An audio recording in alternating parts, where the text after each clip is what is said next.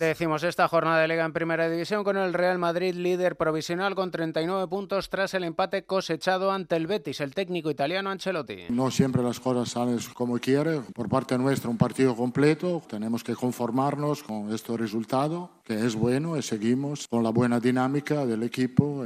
Rival ha marcado un gol fantástico, eh, con lo cual han empatado el partido. Estoy satisfecho porque no siempre se puede ganar todos los partidos. Hasta ahora lo hemos hecho bien y lo vamos a hacer bien otra vez en el futuro también. A las 9 Barcelona-Girona, el Girona si gana volvería a ser líder y dejaría al Barça a 7 puntos, los entrenadores Mitchell y Xavi. Y de ganar al Barça, pues eh, entramos en otra dimensión. El equipo está con confianza. No quiero que sea un partido de tú a tú, quiero que sea un partido con una mentalidad, una mentalidad muy sólida de que somos eh, un equipo pequeño.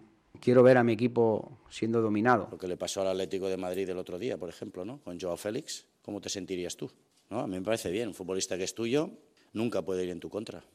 Yo lo veo fenomenal. A las 2, Atlético de Madrid, Almería, Granada Athletic de Bilbao completa la jornada del domingo, jugados ayer Villarreal 0, Real Sociedad 3, vez 0, Las Palmas 1 y Mallorca 1, Sevilla 0. En la Liga Endesa de Baloncesto, dos partidos esta mañana de la decimotercera jornada, Real Madrid, Gran Canaria y Juventud Obradoiro. Por la tarde, Murcia, Valencia, Basconia, Tenerife y Zaragoza, Barcelona. Y en la NBA, Los Ángeles Lakers ganan el novedoso torneo copero al vencer en la final jugada en Las Vegas a Indiana Pacers. LeBron James ha sido nombrado mejor jugador de la Copa NBA.